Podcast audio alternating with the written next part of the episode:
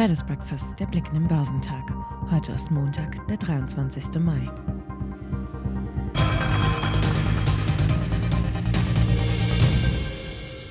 Mit Rückenwind von den asiatischen Börsen hat der deutsche Aktienmarkt am letzten Handelstag der Woche zugelegt. Positive Impulse lieferte am Freitag die Nachricht, dass China einen wichtigen Referenzzins für langfristige Kredite senkte.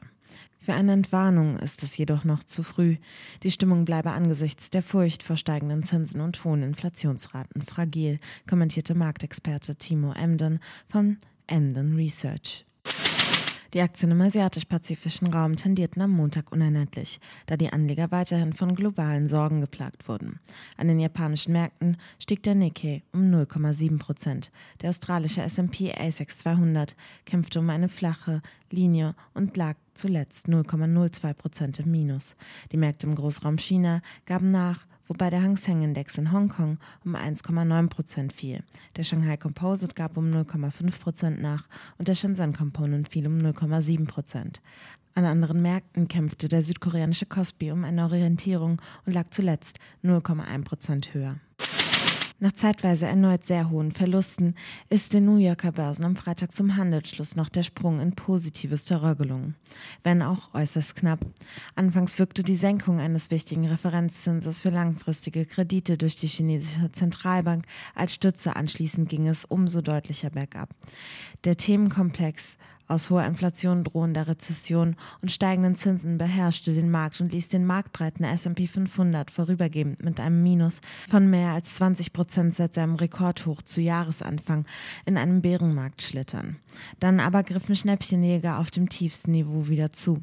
Am Ende des Tages machte der S&P 500 die Verluste wett mit plus 0,0 1% auf 3.901 Zähler. Mit einem Minus von gut 3% war es allerdings die siebte Woche in Folge mit Verlusten. Dies ist die längste Verluststrecke seit 2001. Der Dow Jones Industrial schloss am Freitag mit plus 0,03% auf 31.262 Punkten. Auf Wochensicht verlor der Dow 2,9%. Auch der technologielastige Nasdaq 100 holte gegen Handelsende noch auf, blieb aber im Minus mit 0,3% auf 11.800 836 Punkten. Unter den Einzelwerten am New Yorker Aktienmarkt wusste nach Geschäftszahlen Footlooker zu überzeugen. Nach einem soliden ersten Quartal verbreitete der Sportartikelhändler mit Blick auf die Jahresziele Optimismus. Die Aktien legten um 4,1 Prozent zu. Die Tesla-Aktien fielen vorübergehend auf den tiefsten Stand seit Juli 2021 und schlossen 6,4 Prozent schwächer. Lieferkettenprobleme in Asien, der Ausverkauf von hochbewerteten Wachstumsaktien und die Unsicherheit rund um die vom Firmenchef Elon Musk geplante Übernahme des Kurznachrichtendienstes Twitter setzen die Papiere des E-Auto-Herstellers immer stärker unter Druck. Die Einzelhandelbranche stand in dieser Woche stark unter Druck. Walmart, Target und Colt verbreiteten Pessimismus und schickten damit die Kurse auf Talfahrt. Die hohe Inflation und steigende Transport- und Lohnkosten bringen die Gewinnmargen in der Branche unter Druck. Kohls rutschten am Freitag nochmals um 13 Prozent ab. Der deutsche Leitindex DAX überwand in der ersten Tageshälfte die Marke von 14.000 Punkten und notierte bis zu 2% höher. Im Zug der schwächenden Wall Street bröckelte er im späten Handel jedoch merklich ab und rettete noch einen Gewinn von 0,7% auf 13.982 Punkte ins Ziel. Auf Wochensicht resultiert daraus ein Verlust von 0,3%. Der MDAX der mittelgroßen Unternehmen schloss am Freitag 0,6% höher bei 29.000 200 Punkten.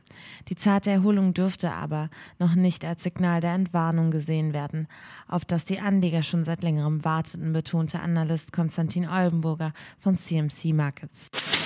Im DAX waren die Papiere des einstigen Corona-Profiteurs HelloFresh mit einem Kursplus von 2,3 Prozent besonders begehrt.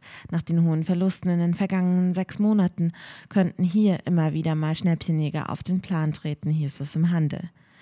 Einige Aktien notierten am Freitag mit Dividendenabschlägen niedriger, so etwa Telefonica Deutschland, LEG Immobilien und Deutsche Pfandbriefbank. Aktien der Metro gewannen 1,8 Prozent. Einer indischen Wirtschaftszeitung zufolge könnte sich der Handelskonzern für einen Milliardenbetrag vom Geschäft in Indien trennen. Das kam bei Anlegern gut an. In Deutschland wird heute das IFO-Geschäftsklima für den Monat Mai veröffentlicht. Basler hat heute seine Hauptversammlung. Geschäftszahlen kommen von Zoom Video Communications. Der DAX wird heute im Plus bei 14.199 Punkten erwartet.